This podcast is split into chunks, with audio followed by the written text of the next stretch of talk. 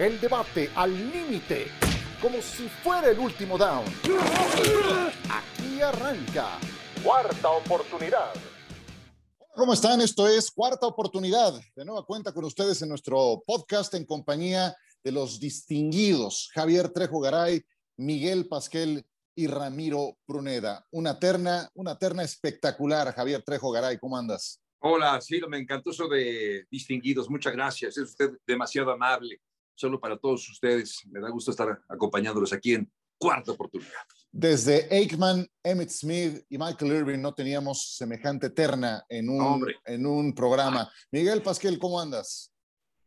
Quiero compañeros, gusto en saludarlos muy bien y bueno, eh, esperando el juego de los Patriots porque hoy estaba escuchando un podcast de los Patriots y decían que Ojo con esto, Mac Jones en su primer año era mejor que Tom Brady en su segundo año, como mariscal de campo. Eso es un tema interesante. Falta mucha historia por eso, sí. Pero, ya nomás le faltan declaraciones, ¿eh? Ya nomás le faltan 20 años más para alcanzarlo. Yo sé, pero interesante que alguien que sigue tan de cerca, de cerca a este equipo diga esas declaraciones. Y es porque está un poco molesto porque se fue Brady hace un año o simplemente porque así lo piensan. Falta mucha historia por recorrer, pero por cierto, hoy juega Mac Jones contra los Falcons. Saludo también con mucho gusto a Ramiro Proneda. ¿Cómo anda, Ramiro? Bastante bien, contento y haciendo referencia a la terna que estabas mencionando los vaqueros, digo, no es mala, por supuesto que es bastante buena dentro de la historia, pero me gustaría más una de los 49 de San Francisco, justamente lo que decías, Jerry Rice, Joe Montana. Mm, me gustaría, es más, incluir hasta Ronnie Lott dentro de esa conversación. A Roger Cray. Ah, también, por supuesto. Claro, claro. Bueno, no, no, no fue mala, eso sonó así como, eh, ganaron tres Super Bowls en un lapso de cuatro años, nada más te recuerdo. ¿eh? Bueno. Por los que sigue suspirando la gente de los Cowboys a estas alturas, eso fue ya hace mucho tiempo, más de 25 años. Pues casi no hay temas, ya que estamos hablando de los Dallas Cowboys, yo creo que es el juego del año el que viene por delante. Divisionales, Javier Trejo Garay, Doug Prescott, Ezekiel Elliott, CeeDee Lamb contra Pat Mahomes, Derek Hill, Travis Kelsey. Los dos equipos vienen de anotar más de 40 puntos, es decir, llegan afinados y creo que podremos encontrar muchas respuestas a, cosas que hoy vienen circulando. Tú fuiste uno de los que dudaba todavía de la reacción de Kansas City. ¿Te podrán dejar em, satisfechos este fin de semana? ¿Qué tendrían que hacer para convencerte? ganar y de manera contundente a los Dallas Cowboys, dar una, exhibición ante un eh, rival más complicado, un rival que conocen menos como son los Dallas Cowboys, porque enfrentar a los Raiders no los menosprecio, pero esta jetatura que tiene Kansas sobre Raiders en los últimos años creo que quedó de manifiesto el pasado fin de semana. Ojo que Dallas cuenta con una de las mejores defensivas, es mejor defensiva que la de los Raiders, cuenta con la mejor ofensiva en yardas y puntos, así que tendrían con un golpe de autoridad. Es decir, déjame plantearlo así. Si llega a ganar Kansas City, digo bien, con autoridad, no, no me refiero a una diferencia de 14 puntos, pero una diferencia de 3 puntos, evidentemente. Eh, pero si esto llega a ocurrir, entonces se las voy a comprar. Lo que pasó el pasado fin de semana con Kansas, no, me parece muy bueno. E incluso ahí les va, con la exhibición de Kansas y con lo que vimos el resto de los equipos en esa división oeste de la americana, hoy ya no descarto que Kansas incluso pudiera calificar a postemporada, pero creo que tendría que hacer algo más para pensar que el Kansas City que conocíamos está de vuelta. ¿Llegaste a que se fueran a meter a playoffs? Yo sí, sí, claro. Aquí lo comentamos hace un par de semanas, ya se les olvidó. No, hasta Ramiro decía. está bien, a mí se me olvidó que yo me acuerdo que algunas personas, algunos del panel decían que no iba a llegar, etcétera. Yo sí, yo sí me mantuve con Kansas City, ¿eh? Yo sí me mantuve con ellos y me da mucho gusto que estén ahí como líderes. Venga, Michael. adelante. yo, también, me mantuve, Cabo, pero es que, insisto, pues claro. aquí estamos, esperando, estamos esperando que Kansas City todas las temporadas con Pat Mahomes anoten 45, 50, 60 puntos por partido. Eso no va a pasar. Va a tener sus altas y bajas como ya lo tuvo esta temporada. Sin embargo, es un equipo que lleva una buena racha ganadora ahorita, como dijo Ciro, más de 40 puntos y yo creo que es un, es un equipo, cuando tienes ese quarterback como Pat Mahomes, que es único, ese quarterback nada más llega uno, una vez cada 10 años, por supuesto vas a tener posibilidades de avanzar a postemporada no importando el récord que tengas al inicio. Ahora, en este enfrentamiento contra Dallas, lo que tiene que hacer Dallas es no correr 40, correr 45, 50 veces el balón. Es un decir, pero mientras puedas mantener a la esa ofensiva de lado, creo que Dallas tendrá muchas aspiraciones para poder ganar. Sí, es un partido de muchos puntos donde todos son de, o series de dos o tres minutos que acaben en puntos, creo que va a ser una tarde larga para el equipo de estrella solitaria. Lo, que yo sí veo es que cuando Patrick Mahomes irrumpió con esa fuerza, decías, bueno, ¿cómo paras a este, a este, a este quarterback, no? Pero hoy creo que ya tenemos un plano, ya tenemos una ruta de navegación para saber cómo contenerlo. No todos tienen el personal para poderlo hacer. Y una cosa muy importante, Ramiro, es presionarlo solamente con los frontales y que los demás se voten a defender pase. Y otra cosa que me pareció muy interesante, que ayer se le escuché, me parece que a Willie McGuinness, es chocar desde la línea de golpeo cuando salgan a sus trayectorias de pase, tanto a Tyreek Hill como a Travis Kelsey. Hacerlos que duden esa primera fracción de segundo en que van a hacer su ruta. Así eh, ayudas también a que no agarre ritmo el equipo. ¿Se te ocurre alguna otra clave para contener a Mahomes? ¿Tiene Dallas el personal para cumplir ese reto como sí lo tuvo Tampa Bay en el Super Bowl, como sí lo tuvo Buffalo en esta temporada regular y algunos otros equipos? Fíjate, me llama mucho la atención justamente lo que mencionó McGuinness, eh, justamente con la presión de cuatro y la presión al momento de salir las trayectorias, porque eso es algo que ha estado siendo una constante. Y lo voy a sumar eh, justo con el punto que estaba diciendo Michael de mantener el control del balón, la presión de lo que puede recibir esta defensa, porque sucedió en este último juego, la ofensiva de Kansas City fue un poquito más agresiva, más sostenida, más contenida y estuvieron más tiempo dentro de esto y la defensa se relajó un poquito. Aquí tiene que ser totalmente lo contrario y es cuando se ha dado el resultado de que las ofensivas rivales han estado manteniendo ese ataque constante. Eh, la defensa de Kansas City tiende a doblarse, se va a romper como lo ha demostrado durante toda la temporada y es donde llega esa presión extra aparte de que las trayectorias no puedan, de presionar solo con cuatro hombres y el tiempo de tener que apresurarse a anotar puntos por lo que está recibiendo eh, la defensa. Entonces, es una presión en muchos de los sentidos que no creo que vayan a sacar este juego. Como la pregunta que hiciste hace un rato, ¿quién fue el que se los bajó del barco? Yo fui uno de los primeros porque yo veo, no veo una ¿Por qué, Ramiro? Bien, Ramiro, bien. ni, una, ni, una, parte de tu corazón. No jugaste en casa. Ni una parte de tu confío corazón. Yo, confío yo en la ofensa. La ofensa me gusta de lo que puede estar haciendo. Por eso Patrick Mahomes está en segundo lugar en más yardas lanzadas, está en tercer, cuarto lugar en cuanto a pases de touchdown lanzados y toda esa situación está muy bien pero la defensa no te va a soportar. Sabemos que las ofensivas te van a ganar juegos, pero quienes te van a ganar los campeonatos y te pueden dar ese equilibrio son las defensas. No ha habido un equipo que no tenga una buena defensa que te pueda llegar al Super Bowl, que pueda hacer bien las cosas. Si no lo tienes, no va a suceder. Por eso Tom Brady tuvo el éxito, porque siempre tuvo el respaldo de una muy buena defensa. Qué bueno que lo dices. Años, durante los años que estuvo ahí.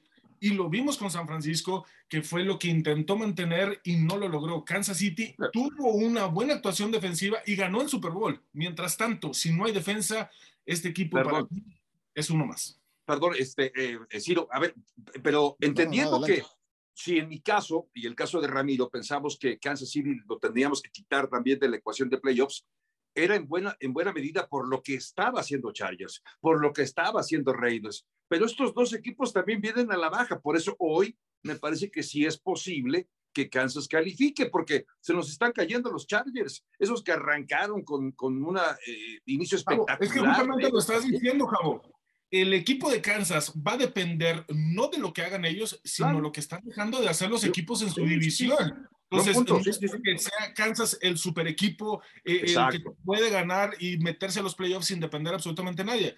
Lamentablemente es porque los demás equipos dejaron de hacer, entonces dices, ah, pues ya la tienen fácil, van a estar en playoffs. Pero, yo, he aprendido, yo he aprendido algo, Michael, perdón, nada más algo rápido. Yo he aprendido algo no descartar a ciertos equipos ni en septiembre ni en octubre de la carrera de playoffs, a menos que sean franquicias disfuncionales como los Jets y Detroit, que van 0-5. Dices, bueno, esta historia ya la vi. Pero si estás hablando del equipo que tres veces consecutivas ha llegado a la final de la conferencia nacional, que ganó un Super Bowl hace no mucho, que tiene esa calidad de jugadores y de entrenador, Yo por eso les daba el beneficio, porque muchas cosas pueden cambiar en la segunda mitad de la temporada. Venga, Michael. Yo nomás, estaban hablando de la defensiva de Kansas. Yo creo que nos estamos quedando con la imagen de las de septiembre y octubre. Pero si vemos lo que ha pasado en los últimos juegos, los últimos fines de octubre, fueron 13 puntos que le metió Washington. Sí, Tennessee pasó por encima de ahí. Los gigantes le metieron 17. 17. Green Bay, entiendo, ok. yo no estaba Rodgers. Está bien, fueron 7 puntos. Como la quieran ver, fueron 7 puntos. Y los Raiders le metieron 14 puntos. Yo te estaba diciendo aproximadamente es el, promedio más o menos es entre 12 y 13 puntos, sin contar ese juego de Tennessee en sus últimos 5 encuentros. ¿Y por qué no contamos contar eso? ¿Me explico? Bueno, Javo, pero es un buen, es un, es buen parámetro. Es un muy buen parámetro. Michael, te vas a encontrar esos equipos en playoff. No, no, no es el, no es el equipo. Te vas a encontrar esos equipos en playoff, los que te metieron 14 puntos, los que te metieron 7. Olvídate, por, por Faltan dos meses. pero dime una cosa, pero dime una cosa, ¿no es una mejora lo que estamos viendo la defensiva? Los Raiders, ¿no? No, los Raiders no es buena ofensiva. Los Raiders no es buena ofensiva. Segunda mejor por ahí.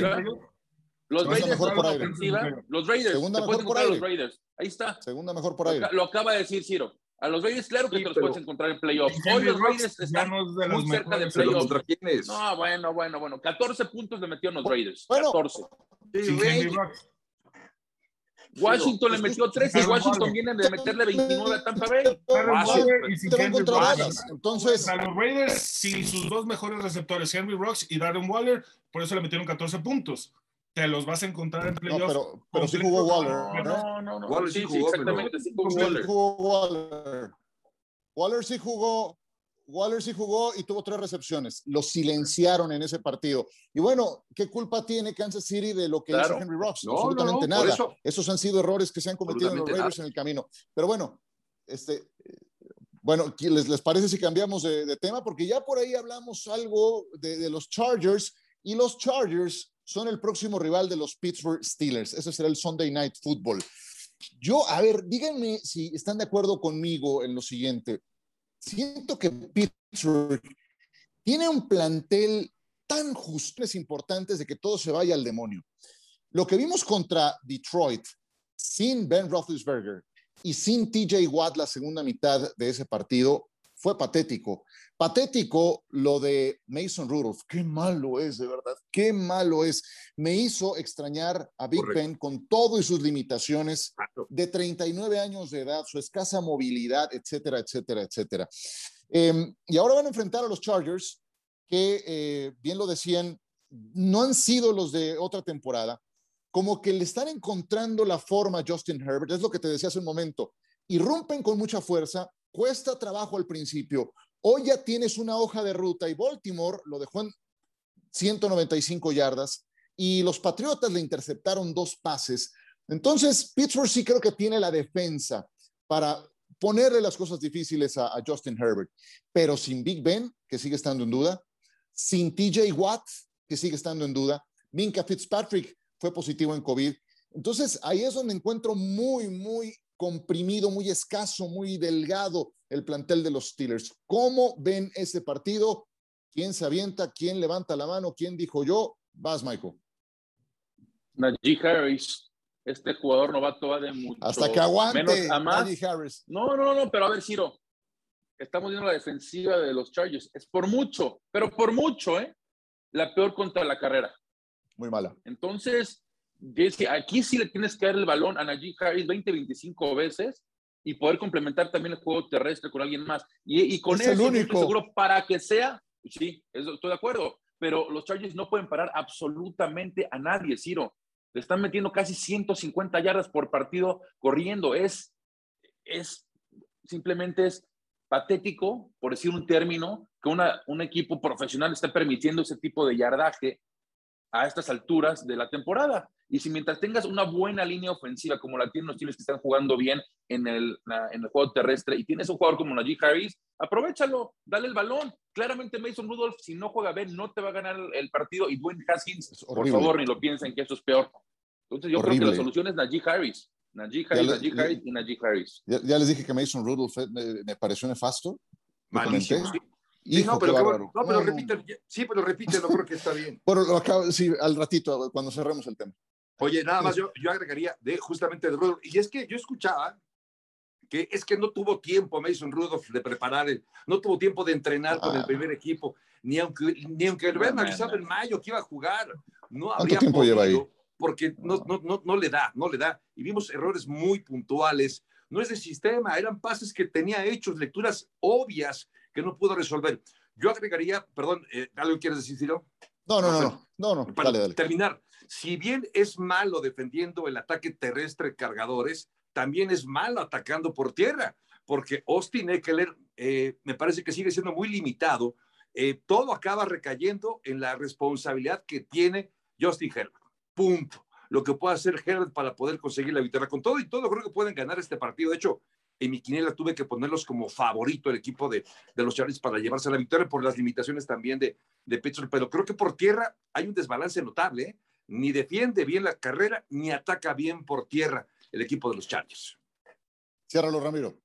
Yo solamente me voy a quedar con una cosa. También tengo como favorito a los Chargers en este encuentro, independientemente de lo mal que puede estar la defensa de los Chargers, me quedo con la actuación y el momento oportuno para que Justin Herbert tenga ese repunte. Tiene los elementos adecuados, eh, Keenan Allen, Mike Williams, que fueron parte fundamental dentro del primer tercio de la temporada y creo que dejaron de utilizarlo, cambiaron algo en el plan de juego y creo que es momento de retomarlo. Yo sé que van contra una muy buena defensa como la de los Steelers, pero es la oportunidad, porque no, son, no es solamente un arma, tienen esas dos armas que para mí la combinación Williams con Allen es de las mejores que puede haber en la liga cuando sabes utilizarlas. Pues eh, así las cosas para este partido. Ya les dije que Rudolph es, es, terrible, porque, porque, sabes, le interceptaron un pase en este partido, pero si cuentas, si analizas algunos otros pases de receptores que tenían separación, que los puso adelantados, atrasados, que salían rebotados en la línea y con riesgo de intercepción, es decir, malos pases, con etiqueta de intercambio de balón, entonces encontrarías un peor balance todavía. Eh, hubo una serie ofensiva que no se me olvida. Pittsburgh tuvo primero y gol yarda 5 de su propio campo, porque después del touchdown de la primera serie ofensiva tuvieron seis despejes, tres goles de campo, dos balones sueltos y el final de, un periodo de, de la primera mitad. Primero y gol, yarda 5, zona de gol del equipo de Detroit. Le pone una pedrada a Ray Ray McLeod espeluznante, atrasada y estaba ya con separación para lograr el touchdown. Entonces, la verdad, no es, no es recargársela a, a Mason Rudolph. Ok, se anunció el sábado en la noche que iba a jugar, ¿Cuánto tiempo lleva conociendo al equipo de los Steelers? ¿Cuánto tiempo lleva en el, en el equipo? La verdad, lo, lo, más lamentable para Pittsburgh no nada más es el empate contra Detroit en casa, es que si no está Ben Roethlisberger, a sus 39 años de edad, no tienen otra respuesta medianamente sólida para sacar adelante un juego en casa contra uno de los peores equipos de la liga. Eso es lo que está difícil. Pero bueno, si regresa Big Ben creo que tendrían una oportunidad contra los Chargers. Yo no me atrevo a dejarlos todavía de lado. Y, sabes que si nada más breve, ese empate con Detroit de convertir, de, hubiera convertido en un triunfo, estuvieran en primer lugar de división. Sí, claro. Probablemente, probablemente, exactamente, probablemente a final de temporada puede estar costando ese empate.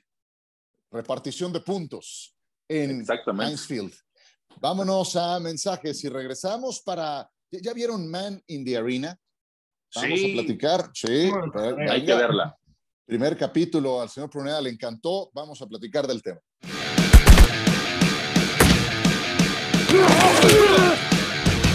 De vuelta con ustedes en cuarta oportunidad. Eh, ¿Qué es Man in the Arena? Es un documental que está disponible desde esta semana en la plataforma de Star Plus. Si no lo tienen, suscríbanse. Y no es otra cosa más que la vida, la carrera de Tom Brady, en la NFL. En el primer episodio, que es el que está disponible y que vale mucho la pena, con una producción artesanal, yo diría, pues eh, eh, encontramos el origen de esa genética competitiva que vemos semana a semana con Tom Brady, temporada a temporada, y que a sus 44 años de edad sigue aplicando. Estoy seguro, Ramiro Proneda, que te ha encantado lo que has visto en, esta, en este primer capítulo de Man in the Arena. Compártenos lo que sentiste, lo que viste en este episodio. Lo que muchas veces no me gustaba de él, digo, se comprueba todo lo que se ha hablado, justamente lo que estás mencionando de la genética. pues te queda muy claro por qué sigue estando donde está en este momento, todo lo que es su filosofía de vida como tal. Simplemente no, no, no encuentro tantas palabras como para escribir, simplemente respeto, admiración por lo que hizo y lo que sigue haciendo y, el legado que va a dejar. O sea, literal, estoy ansioso por ver lo que sigue dentro de esta serie.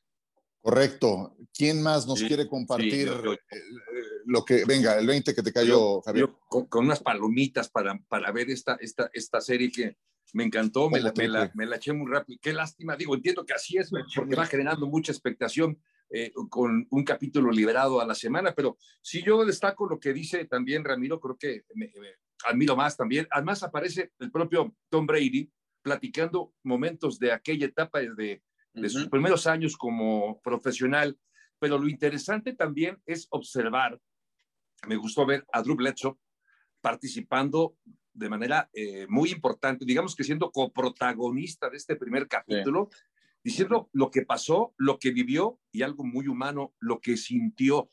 Está bien interesante esa, este primer capítulo. También lo de Brady, por supuesto, eh, lo que dice Ramiro es, es, es muy cierto, pero me, me, gustó mucho, me gustó mucho y ya quiero que sea, ¿cuándo lo liberan martes o cuándo es lunes cuando lo liberen? Para, para ver el capítulo 2. Que estén pendientes, que, se suscriban. es que sabes que esta, si tú ves el mapa de ruta, la hoja de ruta de Tom Brady, hay un gran punto de inflexión que sin Drew Bledsoe no lo entiendes. Drew Bledsoe en esa temporada acaba de firmar un contrato de 10 años, 100 millones. O sea, nada más ubiquemos, eso fue hace 20 años. 10 años, 100 millones. O sea, Patriotas tenía claro que su coreback del futuro, de la próxima década, era Drew Bledsoe, no Tom Brady. Ocurre lo de Mo Williams y, todo se desbarata. Bledsoe se desbarata para Bledsoe. Encuentran otra solución y Bledsoe termina yéndose a los Bills de Buffalo. Entonces, es una pieza fundamental del rompecabezas de, esta historia. Miguel Pascal. Y, sabes qué, Ciro, hablando de Bledsoe, lo que mencionaba Bajado, que es muy interesante Bledsoe dice, ¿no? Es que de veras tienen que verlo. En el capítulo dice, si hubiera sido, porque me costó mucho trabajo, lo menciona, me costó muchísimo trabajo aceptar que Brady iba a ser el quarterback titular después de que tuvieron un inicio de cinco ganados y cinco perdidos. Bledsoe se, esto fue en el 23 de septiembre, creo que fue la semana 2, cuando sucede esto, porque acaba de sucederlo las Torres Gemelas. Entonces la semana 2 se suspendió y la aplazaron. Y él dice, si Tom Brady hubiera sido arrogante, hubiera odiado al cuate, pero era todo lo contrario, todo lo contrario. Constantemente estaba preguntándome, preguntándome, preguntándome, una persona muy humana y decía, pocas veces he visto a alguien tan dedicado a su profesión como lo hizo Brady. Y por algo como lo dicen, está hoy a sus 44 años de edad, viniendo a ganar un Super Bowl, manteniendo liderato de su visión, realmente, como dice Ramírez, es admirable ver un, deportista así. Lo hemos platicado. Yo sí creo que jamás vamos a, volver un deportista con, con tanta constancia y tanto profesionalismo a sus 44 años de edad. Porque podemos meter otras disciplinas, como puede estar Federer, como puede estar Jordan, o sea, e, N número de atletas, ¿no? Sí, Javo, pero a los 44 años de edad jugar a ese nivel. No, no, ese nivel Simplemente es Yo no veo a Cristiano jugando a los 44, por ejemplo, no lo veo. No, hay Federer, Federer que acaba de cumplir 40 años, ¿no? pero ya no va a jugar Australia, que Wimbledon está en Tal duda. Wimbledon, sí. Que se sorprendería si llega Wimbledon. Exactamente, y ve la edad que tienes, cuatro años más chico que Brady. Brady jugando un deporte tan físico, físicamente cómo se mantiene, y el cuate sigue triunfando, es lo que más, en la posición más importante para mí de todos los deportes una posición que con el cambio de reglas y con la política que está empleando la NFL de proteger más al quarterback, pues gracias a eso tiene más longevidad. Pero de todas formas, la manera en la que se ha mantenido es, eh, ejemplar. Y a mí algo que me gusta mucho, y con eso cierro, eh, y, que, y, que, cuadra mucho con este libro que empecé a leer, que, que ahí voy poco a poco, también de un compañero nuestro de Seth Wickersham, que se llama It's Better to Be Feared, es mejor ser temido, que te habla de todo el teje y maneje de la franquicia de los Patriotas exitosa durante 20 años, algo que coincide perfectamente con este primer capítulo que estoy viendo de Man in the Arena, es el amor por el juego que tiene este señor y todo lo que tuvo que remontar desde la preparatoria, desde que estaba en Michigan, porque fue titular hasta su último año, y también lo que tuvo que remontar en los Patriotas con estos primeros episodios, ¿no? Entonces, bueno, vale mucho la pena que la gente lo eh, vea, se suscriba en Star Plus, porque ahí nos estarán dando eh, una dosis semanal del siguiente capítulo que ya viene de Man in the Arena. Bueno, vamos a eh, platicar brevemente de algunos partidos, una pregunta por cabeza y me van a dar también su apuesta, ¿les parece? Venga. A ver, ¿quién quiere hablar de Russell Wilson? ¿Quién quiere hablar de los halcones marinos de Seattle? ¿Podrán recuperarse de la mala actuación de la que vienen, en que se fueron blanqueados de Lambeau Field y ahora van a enfrentar al equipo de Arizona? Nadie dijo yo, entonces le toca. Pues, venga. A ver, venga. Ya veo por qué. ya veo por qué. ¿Qué pasó? Ya veo por qué no dijo nada. Se quedó sin palabras. Yo también me quedé, Miguel Pasquel, sin palabras cuando vi que se quedaron blanqueados los Seahawks em, en el regreso de Russell Wilson, pero ¿podrá recuperarse contra Arizona? Mientras tengas un cuerda como lo tienes como Russell Wilson, sí, sí creo. Se espera que ya juega Kyler Murray y de Andrew Hopkins también está en duda. Pero bueno, yo sí creo, Ciro, sin embargo, no sé si les vaya a alcanzar para meterse a playoffs. Después del récord que llevan ahorita en una división tan difícil, bueno, están a dos juegos de playoffs. Ahora, si le ganan a, Arizona, que es un juego divisional, va a estar muy difícil. Después se enfrentan a, Washington, creo que es un juego muy ganable para ellos. Creo que pueden hacer ruido, pero sí, mientras tengas a ese quarterback como titular, claro. Ahora, la gran pregunta para mí es, ¿está suficientemente sano para jugar? Eso es, ¿eh? Porque nunca se, nunca se había ido blanqueado, jamás. Y no lo vi, si ¿qué, ¿qué, preciso lo vi? No. Entonces, esa es la duda, pero si está al 100, sí creo que este equipo puede remontar. Javier Trejo Garay, si la temporada terminara ahora, que ya, ya es prudente ir viendo el, eh, playoff picture, los Panthers entrarían a postemporada con el boleto de reintegro, pero entrarían en la conferencia nacional. ¿Veremos a Cam Newton como titular con el conjunto de los Panthers? ¿Tú qué opinas? No lo creo, Ciro, porque creo que funcionó muy bien, como lo vimos, entrando en su primera jugada, en el regreso de, este, yo decía el hijo pródigo, regresa, la oveja descarriada que regresa al redil, Cam Newton, y consigue su touchdown por tierra, luego pase la anotación, parecía que estaba de vuelta al Superman, pero lo que hizo PJ Walker me, me, gustó, ¿eh? creo, que, creo que fue eh, un muy buen sustituto de Sam Darnold, yo no creo que lo veamos como, como titular, pero sí creo que lo vamos a ver en jugadas muy puntuales como estas. Eventualmente podría ser que asuma el control ya de la ofensiva, pero de entrada yo creo que no, yo no le movería dejo a PJ Walker, Cam Newton que entre en jugadas puntuales, quizá en, una, en primer gol, eh, en zona de gol, que acabe consiguiendo eh, yardas a través de lo que sabe hacer muy bien, que es acarrear también el balón. Es un jugador muy físico y que también puede en esa situación conseguir, eh, digamos que en, trayectorias muy sencillas, conseguir también a sus receptores. Yo creo que esa va a ser para mí la tónica. PJ Walker de titular con Carolina. Carolina va a enfrentar a Washington en esta jornada, Michael, y yo, estoy de acuerdo con Javier. Sí. Además, Pichón, ya. Ah, perdón. perdón ¿Qué pasó, Michael? Además, sin Chase Young, no, es que bien, no, sí, Chase Young, pero no se les olvide quién es el coach de Washington y dónde estuvo, y muchos años. Entonces, claro que hay algo ahí, hay orgullo de por medio, es, viene el Ron Rivera Bowl, que por cierto, estaremos platicando con él la semana que entra de cara al momento contra los Seahawks pero yo sí creo que no va a ser ningún pichón, Javo. Yo creo que como viene jugando Washington, sobre todo contra Tampa Bay, Taylor Heineke tuvo una muy buena actuación. También Taylor Heineke jugó en Carolina. Si alguien conoce perfectamente bien a ese equipo es Ron Rivera. No creo que sea tan fácil. Lo que sí espero es que Cam Newton ya sea titular, ¿eh? No que entre y que vaya saliendo en ciertas jugadas, no. Yo espero que ya esté al 100% de las jugadas, a excepción de una lesión, y con Christian McCaffrey sí creo que es un equipo que puede dar ruido si los dos se mantienen sanos. Bueno, es que no tenía en los Patriotas Cam Newton una, un arma tan dinámica como Christian McCaffrey. En buena medida también eso, eso fue parte del fracaso que tuvo con New England. No tenía un arma como McCaffrey que ahora ya está de regreso. Eh, Ramiro Proné, vamos a ver si ya te recuperamos. ¿Pueden los Colts vencer en casa a los Bills? Los Colts a los Bills. Eh, dudo mucho que, se pueda dar esto, sobre todo por lo que necesitan los Bills de afianzarse dentro de su división, lo que necesitan dentro de la, eh, de la conferencia. Y los Colts, eh, me, me, gusta mucho lo que han estado haciendo las últimas dos semanas. Carson Wentz Creo que después de ese despiste, de esas malas decisiones, se ha sentado un poquito más, pero aún así no creo que le vaya a alcanzar a los Colts para ganarle a los Bills. Creo que es mucho mejor equipo, están ejecutando mucho mejor, independientemente de la mejora notable que ha tenido Indianapolis. No tanto Indianapolis, sino Carson Wentz puntualmente. Correcto. ¿Tienen lista su apuesta de la semana? Ya para despedirnos con esa. Estoy seguro que ya procesaron, ya hicieron números, ya cruzaron eh, los últimos resultados y después de ver lo que dice Las Vegas rumbo a esta próxima semana, tienen ese nugget, esa perla en la que tenemos que ponerle un billetín. Venga, échale, Javier. Un, un, como diría eh, John Sutcliffe.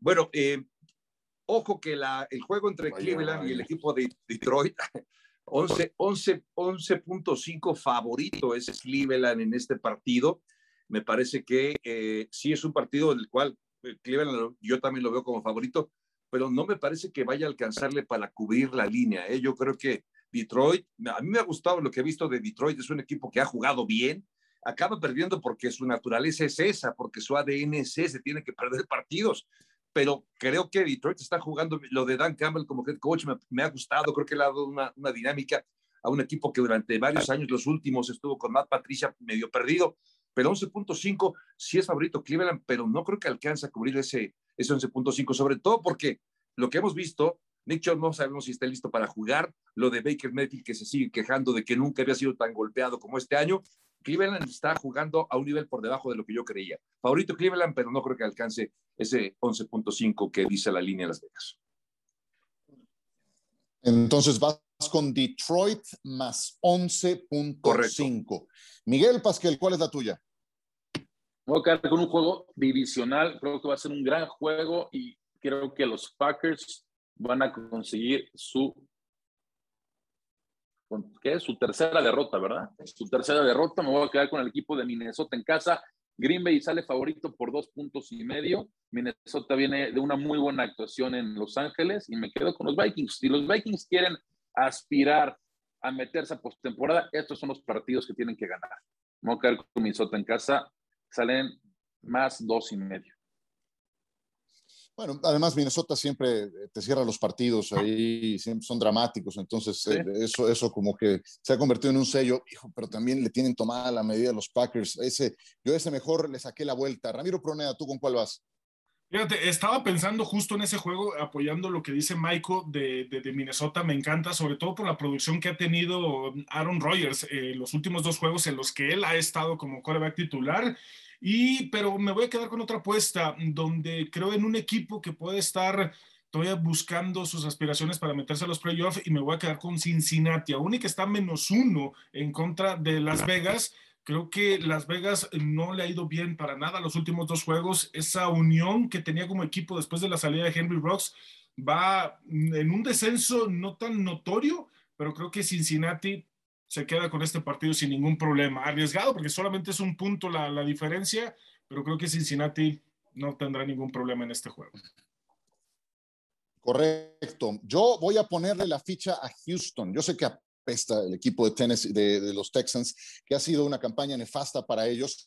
Pero si me dan 10 puntos después de una semana de descanso contra un rival divisional, entonces ya, ya, ya, ya podemos jugar con, con ese margen. Voy Houston más 10, Tennessee ciertamente es el mejor sembrado de la conferencia americana, pero deténganse a ver al menos sus últimos dos partidos. En los dos juegos que no ha tenido a Derek Henry, contra los Rams provocaron intercambios de balón, eso está muy bien, pero ¿qué ha habido con su producción ofensiva? En ese partido no superaron ni las 200 yardas totales.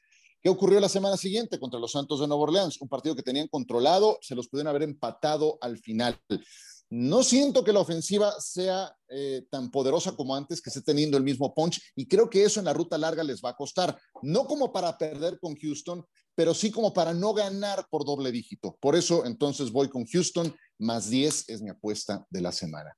Y yo apuesto que ustedes tienen algo con que cerrar la emisión de cuarta oportunidad antes de, de despedirnos. Javier Trejo Garay, muchas gracias. A ti, sí, a mí, yo quiero, quiero ver también qué, qué, pasa con los, con los Patriots este jueves, ¿no? Me, gusta lo que estoy viendo, no es que le compre ya Mac Jones, pero eh, me está gustando, creo que es un equipo que inició de una manera firme la reconstrucción eh, en la era ah, post-Brady, ¿no? Creo que ahí va, ahí va, me gusta. yo todas mis fichas por los Patriots en postemporada, que me parece que ya sería un gran éxito para ellos. Sí, por supuesto. Miguel Pascal, muchas gracias. Quiero, compañeros, gracias. Y yo quiero ver los Cowboys, ¿no? Este equipo que fuera de la semana uno de ese enfrentamiento contra Tampa que casi lo ganan, no han tenido un rival tan fuerte como lo van a tener este domingo. Ir a Arrowhead, ir contra Pat Mahomes, que está poco a poco retomando su rumbo y va a ser una prueba difícil para este equipo. Veremos si realmente podemos considerar a Dallas de de veras, otra vez nos van a decepcionar como fue con el partido contra Denver. Una cosa es ganarle a Atlanta cuando Dan Quinn es tu coordinador defensivo y se, los conoce a la gran mayoría de pe a pa, a contener a Mahomes y compañía en Arrowhead Stadium. Ramiro Pruneda, muchas gracias. Muchas gracias, Ciro. Y solamente les voy a pedir una cosa. No crean todavía en Jimmy G. Yo sé, van, yo sé que van contra los Jaguares de Jacksonville, pero ese equipo todavía no está listo. Falta mucho, independientemente de lo que vimos eh, la semana pasada. Sí. No están listos. No vayan a creer de más en Jimmy G, por favor. No lo hagan, que se van a caer muy feo. consejo. Y este juego, este juego que viene, corren mucho peligro. Acuérdense de mí. Tendrían los Niners que jugar dos veces al mes contra los Rams para, pues, para que se activen, para que jueguen como los vimos hace un momento. Hay algunas rivalidades, hay algunos matches que se dan muy bien. Se dan cinco Por alguna extraña razón, los Niners contra los, sí, los Niners contra los Rams eh, tienen esa, esa medida tomada. Señores, es como siempre un placer. Les mando un abrazo y nos saludamos muy pronto. Gracias. El debate al límite como si fuera el último down. Gracias por escuchar. Cuarta oportunidad.